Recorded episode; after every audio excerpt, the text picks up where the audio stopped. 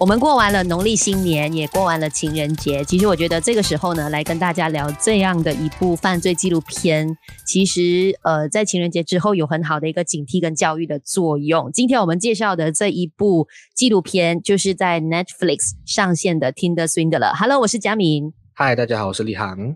Hi，我是君武。先跟大家说一下，这部《Tinder Swindler》呢，它其实故事是讲述受害的三三位女子呢，她们都接连的去诉说，在 Tinder 这样子的一个交友软体上，被一位自称是钻石王子的 Simon 所欺骗。那这个 Simon 呢，他其实是用所谓的庞氏骗局，也就是我们知道的在金融市场的所谓的老鼠会。啊，基本上通过东挖墙，就是再补回西墙的一个方式，就是可能骗了一个女子之后呢，再填补他在奢侈品上的一些买单的费用，然后再找另外一个新的目标，新的一个女子再继续她的诈骗的行为。其实我觉得这一部呃纪录片相对来说是很精彩的，因为它其实里面的画面不多。你想象一下，就是一个交友软体，然后他们就是用 WhatsApp 的形式来沟通，所以画面上很多时候。都是这些社交平台的呃文字而已。那它可以用一段段的访谈内容堆叠，然后再配上一些不一样的画面，再形成一种很紧张的氛围跟戏剧张力，就好像是在看一部悬疑犯罪电影似的。它已经跳脱出一般纪录片那种硬邦邦的整个形式。对于我来说，它是有绝佳的一个呃一种娱乐性，还有警惕性，就是让我们知道说你在这些社交媒体上认识朋友要谨慎之余，也不要呃有更多这样子的诈骗行为，造成很多人有人财两失的呃这种悲惨的结局。对于我来说，它是很好看的。那不知道两位觉得是有戏还是没戏？我觉得是有戏啦，但主要是因为我本身本来就很喜欢纪录片，然后再加上我们常常听到一些评语，嗯、就是说 Netflix 的啊、呃、剧集或者是电影，他们的品质跟素质或者是故事上面都是参差不齐。可是我觉得 Netflix 的纪录片普遍上，我觉得它的整体的素质是蛮蛮平均的啦，就是我看过很多都是不错的。那这一个我会更加想看，当然主要是因为呃。因为它引起了很大的话题嘛，最近只要看过这个都会讲说啊，这种骗局啊等等。但是因为它是之前它前一部就是同样班底在制作的那个 Don't Fuck with Don't Fuck with Cats，一个这一部也是很不错的纪录片，所以对于我个人而言，它本来就是有品质保证。虽然我觉得他有戏，可是如果真的要把他们上一部跟这一部来比较的话，我个人其实会更加喜欢《Don't Fuck with Cats》这一部啦。但是这一部当然也有他的他的一种呃说故事的一种能力，但是比起上面这是前一部，我觉得他还是有差别。不过呃，这一个在这一个这一部在这一个讲述这种骗局、爱情骗局的话，我觉得他讲。故事的功力还蛮不错的。嗯，我很同意君我刚刚讲的，就是 Netflix 的纪录片，其实我个人也是觉得相当有水准的，因为其实他很擅长把一些看似流水账的。叙事方式变得很生动，然后有一点像电影的感觉。你看这部《Tinder Swindler》的时候，你就感觉像是看电影似的。包括呃，之前呃，其实 Netflix 有很多很好看的纪录片，比如说《The Social Dilemma》啊，或者是人物传记类的，像 Blackpink，其实我也是很喜欢他们的记录形式。那呃，君武刚刚说的那个，其实是他们前啊、呃，就是他们这个团队。前作，那我其实也可以稍微介绍一下另外一部，呃，有一点像是 Tinder Swindler 的形式的，就是讲正啊、呃，讲述那个呃金正男在马来西亚机场被刺杀的那个纪录片，那个是呼噜平台的，没有记错的话是叫 Assassins，那个其实有一点像这一部 Tinder Swindler 的形式，就是后面有个反转的，大家可以去看一下。那再回来，我们今天的讨论 Tinder Swindler 到底是好看还是不好看？立航。其实，如果你要以真正纪录片的方式来讲，我并不觉得它是一个很纯粹的纪录片，因为我本身大学有修纪录片课程，那它跟一般传统，所谓我的传统是在院线上映的纪录片的该纪录片该有的模式是有点不一样的，因为纪录片不只是访谈，你要去。深度去挖，然后用很多画面去补这些东西，大家可能对纪录片是有一一定这样子的印象，但我觉得 Netflix 是走了有一点不不太一样的方式，我觉得没有办法去评价说好是好是坏，因为我觉得电影本来就是串流电影也好，或者是电影本来都会有越来越新的一个拍摄模式。因为一开始，嗯，我坦诚的说，我对这个题材是完全不感冒的。但是就是因为像九这样，就是热搜太高了，然后大家都在讨论，然后我就想，哎，那尝试看看，去看一下大家讨论到这么火的一个电影，到底会有什么样程度？因为老实说，就是听的这种这种交友交友网网站啊，这种我不玩，我很抗拒，我还我还声明我很抗拒，我就觉得这种东西就是。呃，应该说，我放我自己连下去，就是不会有人划我，那就没有必要浪费时间在这个上面身上。所以这种骗局的东西，我觉得，嗯，就就对我来说是不合，也不能说不合，当然是呃，可能要在你的逻辑里面，对的，不在我的范畴里面，也跟我其实搭不上什么关系。因为我觉得这个东西可能就是，呃，你的样貌要稍微出众，或者真的很会打扮、很会营销自己的人，他。可能才会比较常去玩，或者是女生去、嗯、去做一个这样子的动作会比较多。所以当我看这个题材的时候，我觉得，嗯，那这这个就是应该是一个骗爱情的故事吧。但我觉得它前面的节奏还蛮慢的，然后，嗯，就是呃，慢慢的去讲这个东西是怎么样。因为一开始你可以看到很多不同的人在那边诉说自己的故事，然后在越来越揭露的时候，你突然间会发现，嗯，你知道这个。这个电影在讲什么？然后它的那个脉络其实有一点，我我刚刚一直在讲，它不像纪录片的原因，其实我觉得它有一点三幕剧，就是一般我们很传统的电影，就是剧情片的感觉，它把剧情片的元素融合了进很多纪录片的东西，所以它只是用一个访谈的方式去带出这个故事，然后那个故事是越讲越精彩，你会觉得哇，你舍不得去离开，也舍不得去 pause 它，因为老实说，大部分的人看纪录片。都会觉得稍微无聊，或有时候很冗长，就是导演很多东西想讲，就把一堆访谈丢给丢给你听，然后越听越沉重，好累哦，嗯、然后你就没有那个吸引力。但是你看他凭着用一些呃照片、一些真正的影像的东西，再加访谈这三样东西，就已经把那个故事的张力拉到最大，你会很想看下去，接下来发生什么。虽然你已经知道大概故事的脉络是怎么样，这个就是一个很新颖的题材，我觉得呃这样子的拍法。真的会让很多观众去马上入坑。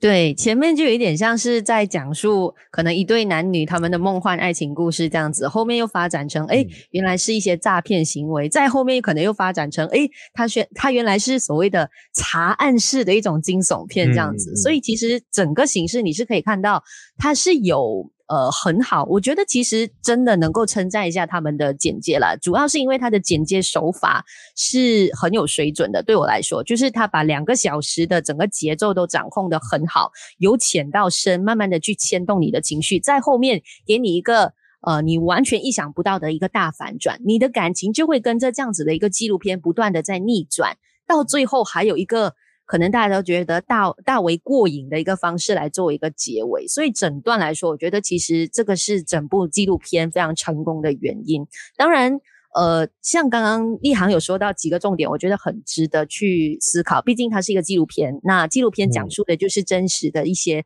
社会的情况。嗯、那呃，坦白说，其实我对这个课题是蛮感冒的，主要是因为我觉得女性。呃，很多时候都会有这种可能不小心碰到诈骗的时候，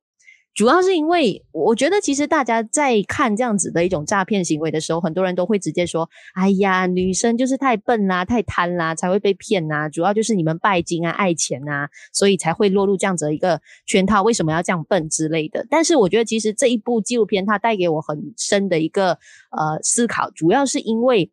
我觉得其实越独立。自主的女生越容易陷入这样子的一个圈套，为什么？主要是因为，嗯，它不是诈骗手法，对我来说，它是很完整的恋爱手法，所以你其实很难防范。尤其是，其实我觉得女性对于很多童话，就是很 Disney 式的电影，很多时候它很彻底的，就是植入我们的心，所以你在现实社会当中，你都会不少。会渴望可能有一个真的白马王子出现在你的眼前，然后你再想一下这部呃，就是这个真实事件，它一开始的时候是塑造出很美好的现象，就是它让你知道说，呃，我可以带你去高级的餐厅，我可以让你享受到你可能现在享受不到的一切奢侈的事物之类的。你一开始就会对这个人先放下你的戒心，到最后，呃，你就开始彻底的相信这个白马王子是因为。一个意外，然后他需要你的帮助，他需要你来拯救他。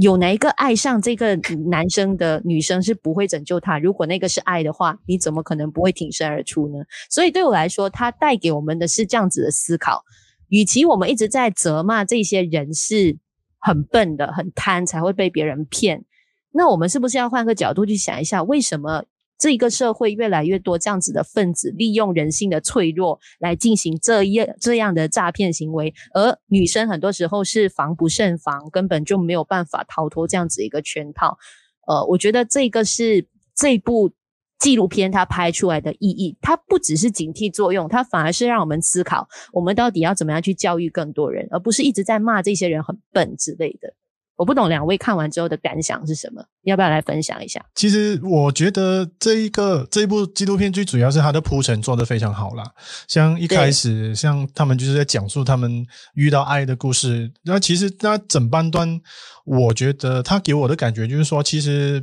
不管是男女都好啦，尤其是现在都是多元社会的情况之下，追求爱情是没有错的。我觉得他在整部电影一开始就很明确的跟你说。啊、呃，追求爱情是没有错的。再加上，其实这种骗局，我觉得它也是一个很老套的套路吧。因为我相信，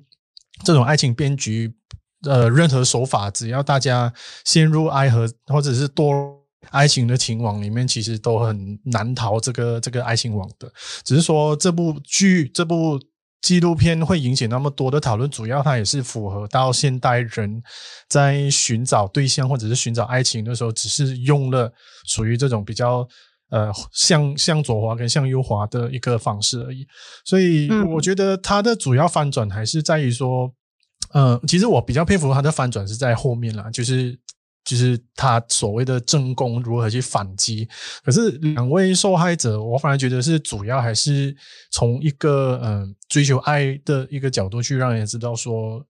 追求爱是没有错的，只是说呃在这个世界上呃邪恶或者是恶魔到处都是，所以呃再加上里面也有很清楚的说，其实这两位受害者或者是三位受受害者，其实也不过是冰山一角而已，呃、嗯，所以。到最后，像我个人也不会去用挺多，因为我觉得在某个程度上，我不太喜欢向左滑、向右滑的这种逻辑。因为你要向上还是向下滑吗？向左或者向右？我我觉得它是有一点在物化人的一种方式啦，就是说，哦，我当它是一种产品，我用一个怎么说？呃，第一眼的印象就把人刷掉。啊，我所以所以我不太我不太喜欢这种逻辑，但是来到这里，可能来到现代人都什么都要追求快脚步的情况之下，其实啊、呃、就很容易陷入这样子的一个一个陷阱里面。呃，到最后这部剧它也打到了一个痛点啊，就是说，好像像佳敏刚才说的，就是。坠入爱河，或者是说你准备要经营这段关系的时候，你就会去互相信任对方，然后会为对方做很多事情。这个其实到最后是不关男生或女生的一个一个角度吧。我觉得到最后，不管是男生或者是女生，只要嗯陷入一个关系，想要经营这个关系，想要为对方着想的话，大家都会做这件事情了。我我主要。还是觉得，呃，因为刚刚嘉明前面有讲到，会很多人会去谴责受害者这件事情。我反而觉得，与其去谴责，因为这件事情，像，呃，站在男生的角度来说啦，当然你，你你刚刚开始看的时候，也会觉得很，我我反而是觉得更遗憾的事情，就是觉得，嗯，为什么会为了爱情可以可以，就是，呃，不顾一切的去相信这个人，反而，尤其是碰到钱方面，我们都讲讲谈钱伤感情，即使是你。最亲近的人跟你借钱，没有不懂啊。我觉得骗钱这种东西很难，很真的是很难说。如果你真的很身边很亲密的人跟你借钱，你会不会借他？大家心现在，如果你听这个当下，你肯定是心里讲，当然不会啦，我干嘛会借？但你真的处在那个时候的时候，又又是另外一个说法了。我觉得你当时候的心情肯定不会是我们现在很清醒、很理智，但那个时候你。你能确定你是清醒理智的吗？所以我觉得也没有办法去用这样子方式，因为如果真的是你的话，你也可能会被骗，我们也可能会骗被骗。所以，我我反而觉得令人惊奇的是，这个人怎么去用？这个人其实你那种坏人，呃，其实坏人也坏的很厉害啊，因为你要用这样子的方式去骗人，而且完全没有破绽，到后面慢慢圆谎。而且他厉害的点是，他做了这样多事情，他不 block 你的呢，他不像那种。一般比较呃 amateur 的那种骗子，他们骗完你钱，骗了一笔之后，他就他就他就消失啊，你就他就找不到你。这个最还要威胁你啊，他他他没有他没有断了，你可以找到他的，你你只是不知道他在哪里，那他威胁你，我会给你好看，你会受到惩罚什么？这个才是最恐怖。这个人完全不怕的嘛，他完全不不在乎你，你知道他骗他这件事情，他就有一堆谎可以去圆。所以我觉得这个人已经是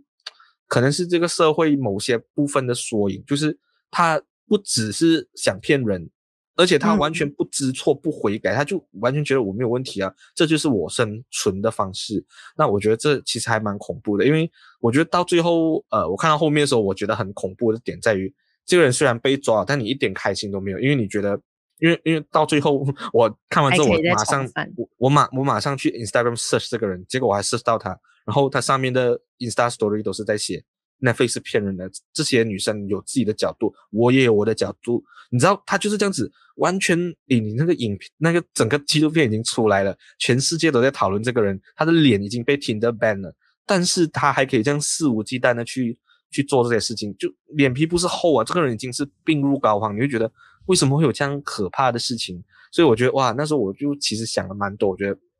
不只是精彩的纪录片呢，也可以看到人性的丑恶。或人性 有多恶劣，真的是可以恶劣到这样子，对啊。嗯，其实你刚刚说到这个，我突然间想到，呃，对我来说啊，那个结局就是直接看到说，哎，原来他被抓了，然后关了五个月，然后又出来继续扮演他的附加呃身份这样子。嗯，呃，其实那整段揭露出 Simon 后续的。整个情况，还有另外的两个女子，就是 Cecilia，她损失惨重，还需要还债之类的这些呃受害者，他们后面的遭遇，我觉得那个对我来说才是最好的结局。可能很多人会停留在前面一段，就是哇，他们联手就是把这个 Simon 关进这个牢狱里面，嗯、那一段是大快人心的。但是我觉得其实最后那个才是最重要的部分。因为你看到这一边，你会很愤怒，哎，为什么这个人犯了那么多罪，最后只关了五个月就出来？然后他还在呃，就是像立航刚刚讲的，IG 上面有那么多的粉丝支持他，为什么是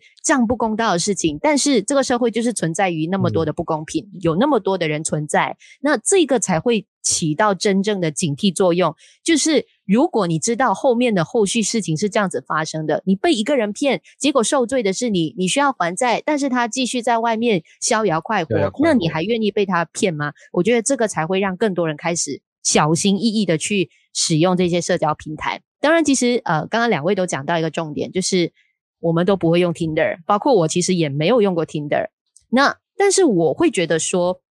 呃，从一个角度来想的话，这些交友软体。是不是应该存在？我觉得其实它有它存在的必要性，因为它确实帮助很多现代的人士去认识更多世界上不同的人。只是为什么在其中会有这样子犯罪的案件发生？我觉得只是回归到那个事情的本质，你怎么去使用它？你是以什么样的一个心态去使用它？那你才会从中里面。呃，到底是收获了多少，或者是说你被他伤害多少？其实是跟电子游戏一样的。很多父母都说：“哎呀，孩子其实玩电子游戏很不好啦，会造成很多暴力行为啊，或者是说他们会荒荒废学业啊。”但是现在电子游戏它变成是一种竞技啊，它也是另外一种职业的产生啊。所以我觉得，其实这个呃交友软体到底有没有必要存在？在我的立场来说，我觉得。它存在的必要是 OK 的，因为它确实有帮助一批人去找到他们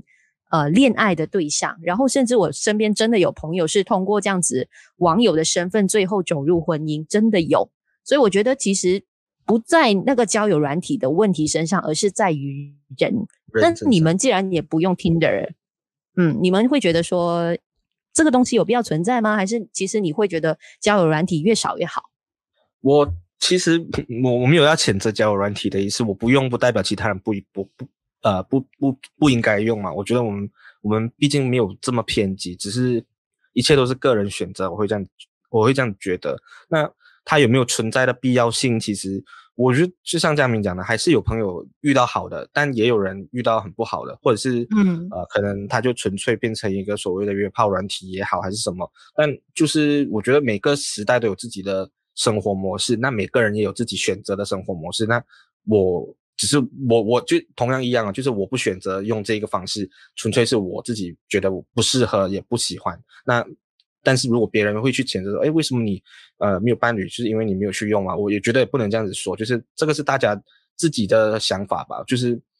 你你重重点是你在看了这些剧集、看了这些电影之后，你能不能去警惕这些事情？反正任何网络上的事情都是有好有坏的，就是上网啊还是什么啊，你用看刚刚嘉明讲的玩游戏啊什么的都好，它总是有事情都是有两面的事情嘛。我觉得就不要去太过。呃，苛刻或还是什么？我觉得总最重的、重重要、最重要的东西还是去做好自己的本分，就不要去伤害别人，这个还真的比较重要。嗯，军武呢？我觉得任何东西的出现都有它的功用吧，那它有它的原因。那像我刚才说的，呃，这种骗局。不是现在才有的一一种手段啦，就可能以前大家会把这种东西变成什么小白脸啊、养小白脸这种 这种 这种方式，它只是说来到不同的时代，它有不同的名字，它有不同的手段，它有不同的这种媒介或者是管道去进行这种骗局，所以我觉得到最后我们要相信。除了我们要相信恋爱是是美好的之外，我们也要相信这个世界其实有很多所谓的恶魔一直存在在某个角落。所以我觉得到最后是可能当这种科技的出现越来越快的时候，我们人我们个人的那一种可能我们的怎么说那个精明程度，其实也也要去去增进吧。因为很多时候，尤其是越来越。脚步越来越快的的时代，其实会踢到铁板的的机会其实会越来越高，所以我觉得，呃，我当然也不会去谴责说啊，不用就不是好的或者是坏的。其实到最后追求爱情是没有错的，只是很多时候即使不是追求爱情，我们交朋友也要放亮我们的眼睛，去好好的去观察，然后需要更长的时间去、嗯、去相处。我觉得只是说这一部剧集里面，当他讲述这些受害者被骗的时候，我会觉得有点很快就被上吊了。我不知道大家会不会有这种感觉，就是他们可能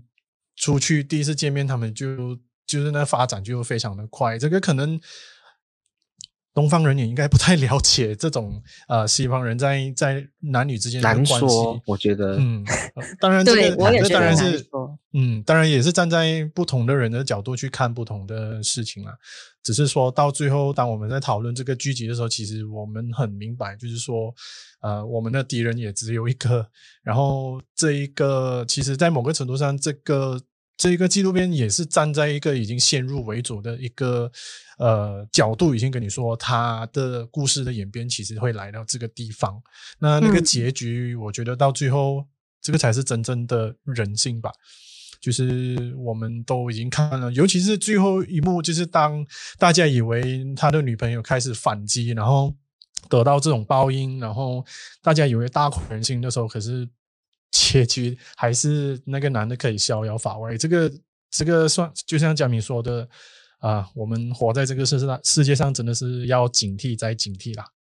嗯，其实我觉得可以稍微总结一下这句话，就是你面对爱情的时候，你应该要设立好你的停损点。这样子讲好像是一个股票金融市场的用词，但是我觉得是很适合的。就是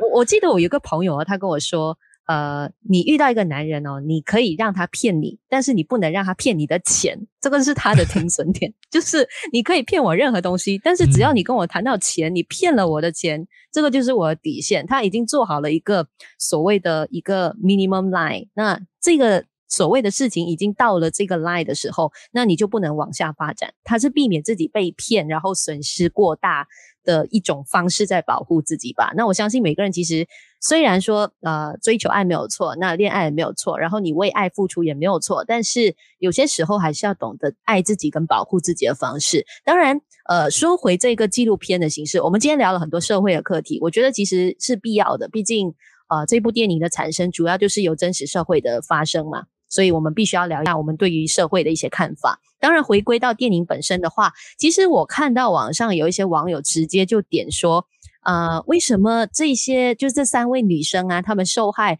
要接受 Netflix 的邀请来拍摄这样子的一个纪录片呢？甚至有人会觉得，呃，其中一个被骗的那个金发的女子，为什么你能够毫无保留，而且她在里头诉说整件事情的时候，他的表情是很丰富的，就感觉上是一个很专业的演员在诉说这整个呃真实事件发生在自己的身上。有一些人就怀疑说，诶，他们是不是拍摄之前就曾经受过 Netflix 的演艺培训呢？就是所有东西都设计出来的呢？然后呃，会不会？这些苦主愿意站出来去诉说自己的经历，其实是为了偿还债务，因为他们答应的话，Netflix 就会又呃就会把这个片酬给他们